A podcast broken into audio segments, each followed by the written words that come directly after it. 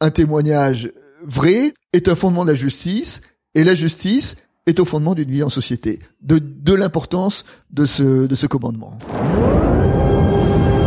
Je vais te dicter mes dix commandements. Ok. Tu as de quoi noter? Non, euh, deux, deux secondes.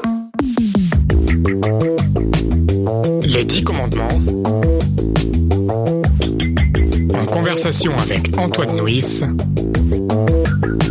Un podcast de Regard Protestant. Bonjour à toutes et à tous, bienvenue dans Les Dix Commandements, un podcast en conversation avec le théologien Antoine Nuis. Bonjour Antoine, Bonjour Jérémy. tout va bien?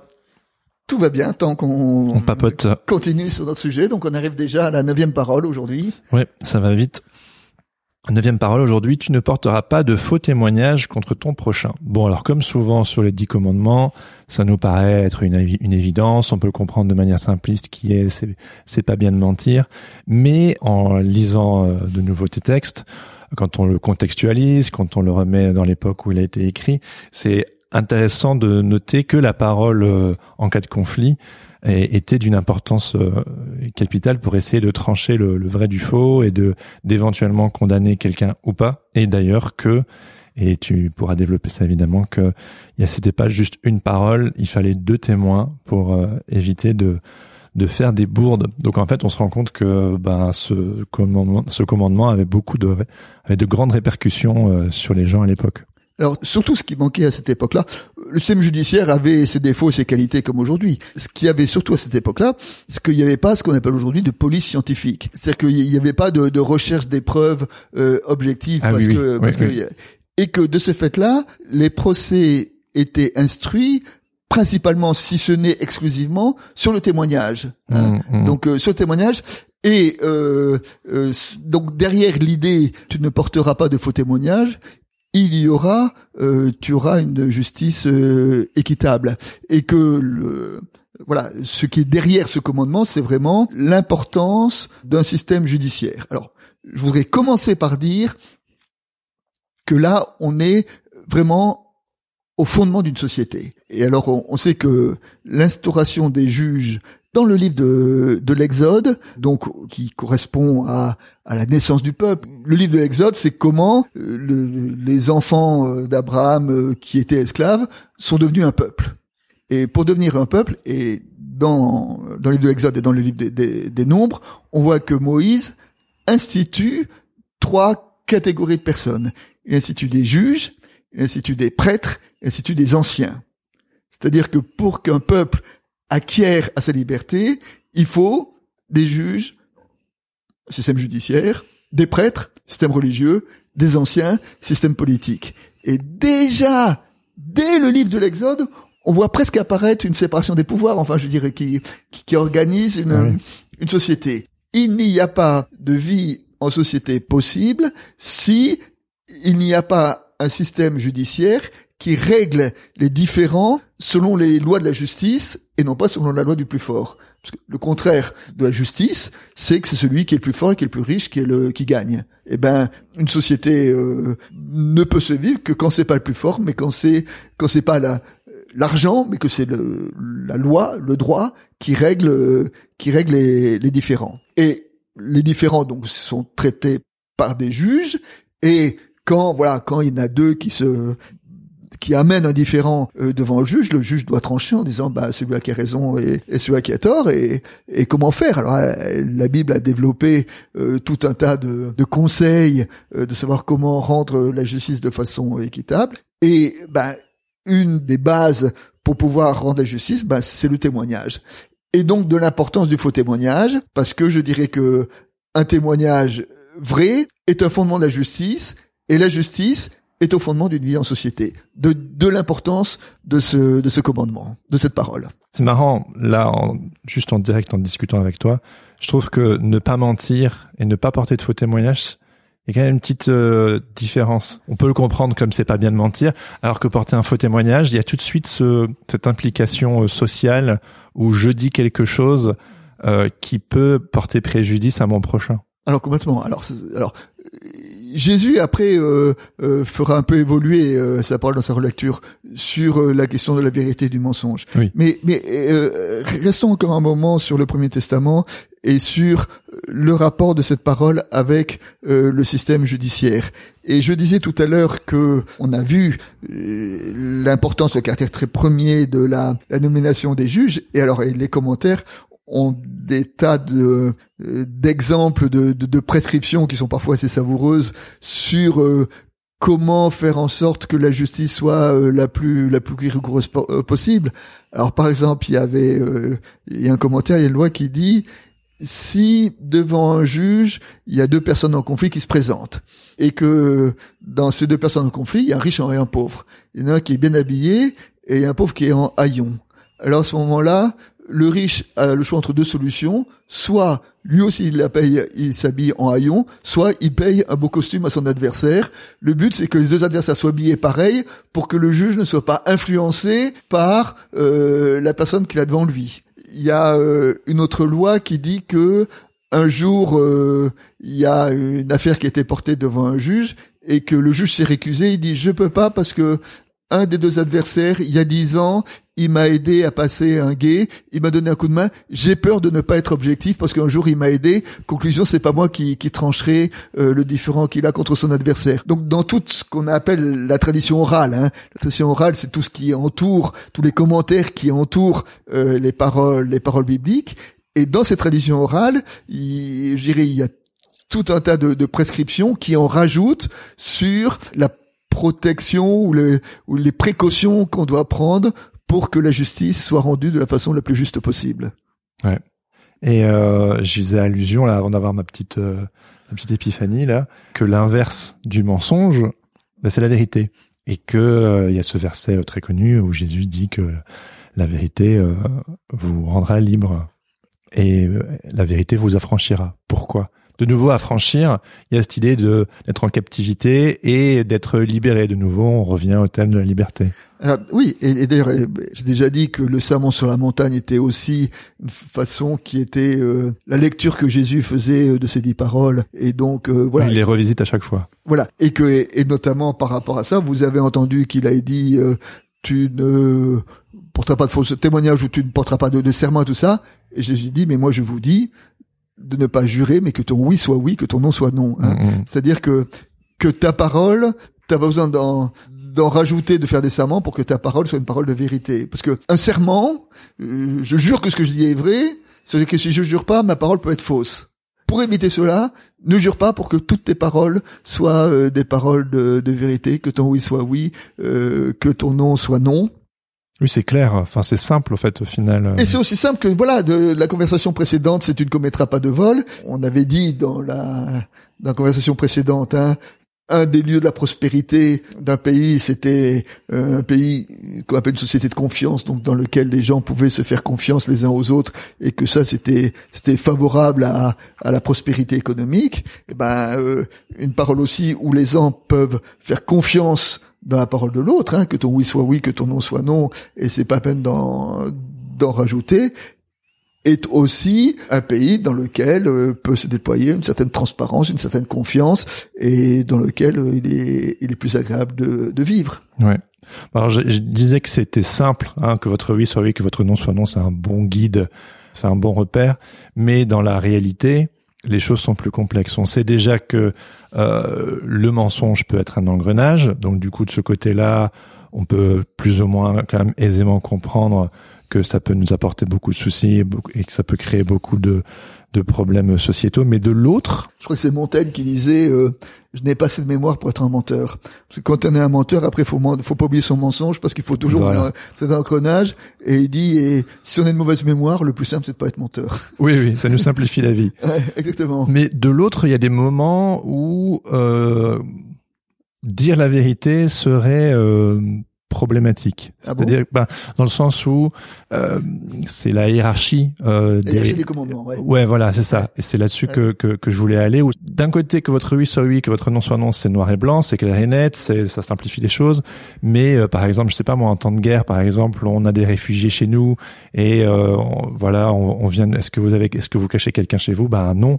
Euh, ben là, du coup, on a sauvé une vie. Et donc du coup, ça, ça pose cette question éthique où euh, quelque part mentir euh, parfois n'est pas forcément la la mauvaise euh, décision. Alors, est-ce que, alors. Mais voilà, c'est du, non, mais ça, c'est le cas gris, hein. extrême. Ça, c'est le cas extrême qui est radical. Il y, a, euh, il y a pléthore d'autres cas. exemples. Alors, plus- il il y a un cas qui est beaucoup plus léger et qui est, et qui est beaucoup plus amusant. c'est que, euh, à un moment, il y a une prescription qui dit, quand tu vas à un mariage, tu dois automatiquement dire euh, que la mariée est très belle. Ouais. Et alors euh, c'est oui, mais qu'est-ce qui se passe quand objectivement elle est moche? Je veux dire, quand elle est boiteuse, qu'elle est qu'elle est défigurée, etc. Est-ce que tu vas dire qu'elle est très belle euh, alors que c'est pas vrai? Et la réponse c'est dit oui, il faut dire qu'elle est belle parce que pour son mari qui l'épouse, elle est belle. Donc il faut encourager son mari pour lui dire oui, ta femme est belle, pour l'encourager à l'aimer et à l'aimer euh, comme comme elle est. Donc là encore, peut-être que la paix conjugale va au-dessus de, de la stricte vérité au sens euh, pur du terme. Mais bon, de- derrière ces, ces côtés un peu anecdotiques, euh, Tu me parlais de la hiérarchisation des valeurs, c'est ça? La hiérarchie des commandements. Des hein. commandements. La, la hiérarchie des commandements. Alors effectivement, si c'est pour sauver la vie d'un autre, on a le droit de mentir. Enfin, je dirais parce que là encore, le commandement qui dit tu choisiras la vie, le commandement qui dit euh, tu ne tueras pas, est un commandement qui est plus important que le que le commandement qui dit euh, tu diras la vérité. Et donc euh, tout doit être euh, relu euh, à cette lumière-là.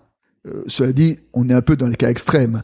Euh, dans 99% des, des mensonges, c'est pas pour protéger les autres, c'est pour Oui, se oui, protéger oui. soi-même. Euh, c'est c'est pour cacher ses vilainies. Euh, c'est pour euh, et là, donc je dirais que c'est que certes il peut y avoir des exceptions et, et on les a évoquées, mais que dans le cas normal, la vérité vous rendra libre. Euh, C'est ce, le verset de l'Évangile que tu as évoqué tout à l'heure, et je crois que ça reste fondamental pour une société que la vérité émerge. hein. Dans la conversation précédente, j'ai dit il n'y a rien de caché qui ne doit être dévoilé.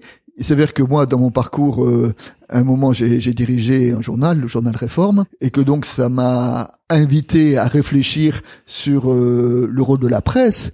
Et je crois que le rôle de la presse, c'est parfois aussi euh, le rôle de dire ce qu'on veut cacher, et que le rôle de la presse dans une société, l'importance d'une presse libre, Mmh. c'est qu'il puisse être dit peut-être que les puissants ne veulent pas qu'il soit dit, et que là, il y a quelque chose qui est de l'ordre du rôle social de, du journalisme, que la vérité émerge. Ouais. Et on le voit bien aujourd'hui, je veux dire quand il y a euh, quand il y a des titres euh, de presse euh, qui s'associent pour faire une enquête, pour dénoncer les paradis fiscaux, pour euh, dénoncer le comportement de telle ou telle entreprise, et que ces entreprises de de vérité qui sont salutaires pour l'harmonie d'une société. Ouais. Il n'y a rien de caché qui ne doit être dévo- dévoilé. Pour, pour, pour moi, c'est vraiment un verset très important. Il y a aussi, pour terminer, euh, l'exemple de Jésus, qui a dit qu'il était le chemin, la vérité, la vie. Et j'ai trouvé amusant euh, ce que tu décris dans ton bouquin, euh, le fait que la vérité se tient entre le chemin et la vie. Et ça met en perspective justement toujours ce, ce mouvement, que c'est pas juste une vérité figée, mais que ça doit être un chemin qui mène à la vie et que voilà, on est tout le temps dans ce, cette idée de, de mouvement. Et que et la vérité vous rendra libre et que de ce fait-là la vérité est liée à la à la liberté et je dirais que on peut euh, inverser euh, la perspective et par exemple dire euh, la relation qu'il y a entre le mensonge et la dictature. Toutes les dictatures reposent sur du mensonge. Aujourd'hui, euh, euh, le dictateur russe euh, essaie de nous faire croire que tous les Ukrainiens sont des nazis et que c'est une entreprise de libération que d'attaquer son voisin. Je veux dire, ce qui est un vrai mensonge et ce qui est une marque. Solzhenitsyn, qui en connaissait un brin en termes de, de dictature, je crois que c'est dans son discours du Nobel, euh, de réception du prix Nobel euh, de littérature, à un moment, il disait le mensonge euh, repose, enfin, il y a un lien très libre entre le mensonge et la dictature, et que de de dénoncer le mensonge, c'est une façon de lutter contre la dictature. Enfin, je veux dire que il n'y a rien de caché qui ne doit être dévoilé. hein. Et que de dire la vérité, c'est aussi une façon d'empêcher euh, les tyrans de vouloir euh, faire leurs œuvres, parce que les tyrans aiment bien euh, ce qui est caché, aiment bien la nuit, aiment bien que ça se sache pas, hein, que ça se ch- sache pas. Et de ce fait-là, dévoiler ce qui veut être caché euh, est aussi une façon de, de lutter contre la tyrannie. T'as une anecdote euh, en tant que rédacteur en chef de Réforme ou quand t'étais journaliste de quelque chose, euh, une histoire où quand t'as mis la, la lumière euh, sur une situation, euh, ça... Honte à moi, honte à moi, j'ai pas d'anecdote euh, euh, très précise. Bon, euh, Réforme est un petit journal qui n'avait pas beaucoup de, de moyens euh, d'investigation, mais euh, par exemple, euh, euh, aujourd'hui, je peux pas parler de mon temps pour pas me mettre en avant, mais par exemple, aujourd'hui, puisqu'on parle de, de, de l'Église, il est bien évident que euh, dans la dénonciation des abus de l'Église, et notamment des abus sexuels hein, dans l'Église, il est bien évident que la presse a eu un rôle essentiel et que si la presse n'avait pas été là, probablement l'Église aurait préféré euh, garder les choses cachées. Et aujourd'hui, euh, la presse protestante interpelle très fortement le protestantisme, où le protestantisme, pendant euh, un certain temps, s'est tenu dans la posture ah ben non, nous ça ne nous regarde pas, euh, nous on n'a pas d'histoire, euh, euh, on n'a pas de cadavres dans nos placards. Il s'avère quand même qu'il y en a quelques-uns et quelque part, et c'est la presse qui oblige l'Église à nous dire, euh, tu peux pas simplement te dire moi ça me regarde pas. Euh, si, euh, regarde, il y a des choses à, à, il y a quand même quelques cadavres, il y a moins qu'ailleurs, mais il y en a quand même quelques-uns et, et il faut pas les cacher. Donc euh, euh, là, il me semble que d'avoir cette presse qui est un peu en distance par rapport à l'Église, euh, c'est important. Et à un moment, enfin, je, je sais qu'il y a, il y a des sujets, par exemple, euh, il y a des sujets euh, par rapport à, à, à l'Église où le journal euh, interpelle l'Église qui voudrait que les choses soient pas trop dites ou soient pas trop euh, euh, et que de ce fait-là, c'est une espèce de contre-pouvoir et qui peut-être oblige à être une parole et une parole libre euh, qui oblige euh, l'Église. Alors, c'est des petites affaires parce que l'Église n'est pas fortement corrompue ni fortement, euh, mais euh, sur des petites choses euh, un petit peu. Pas de la corruption, mais des, choses qu'on préférait cacher. Enfin, je veux dire qu'on qu'on préférait qu'ils soient pas trop dites. Et ben, le fait que ce soit dit ou que ce soit menacé d'être dit, euh, ça induit l'Église à faire à faire attention. Oui, tu disais l'Église est pas trop corrompue, mais dans l'histoire quand même, il y a quand même eu pas Elle a été, de... oui, oui. Je parle, je parle de, des institutions protestantes aujourd'hui, puisque j'étais Oui. euh, le, le- le directeur d'un journal protestant. Mais c'est intéressant cette histoire de contre-pouvoir. Si t'allais pas y venir, j'allais y venir de moi-même. C'est que quelque part, tu parles de la presse, mais on- du coup, on peut faire le parallèle avec euh, euh, la vérité, le fait de mettre les choses en lumière, et que quelque part, la vérité tient pour responsable les personnes qui font des choses cachées, et que, bah, comme dit le verset, que toute chose sera mise en lumière. C'est une sorte d'é- d'épée Damoclès que un jour ou l'autre, euh, ça va péter. Complètement. Et alors, et alors quand j'étais directeur de journal Réforme, euh, souvent j'allais dans les églises euh, pour faire la promotion de Réforme, et donc à ce moment-là, j'essayais de, de penser comment penser la presse dans le terme biblique. Au temps biblique, euh, il n'y avait pas de presse, etc. Mais peut-être s'il y avait une analogie, alors je dis pas que c'est exactement la même chose, mais cette analogie, euh, ce serait le prophète.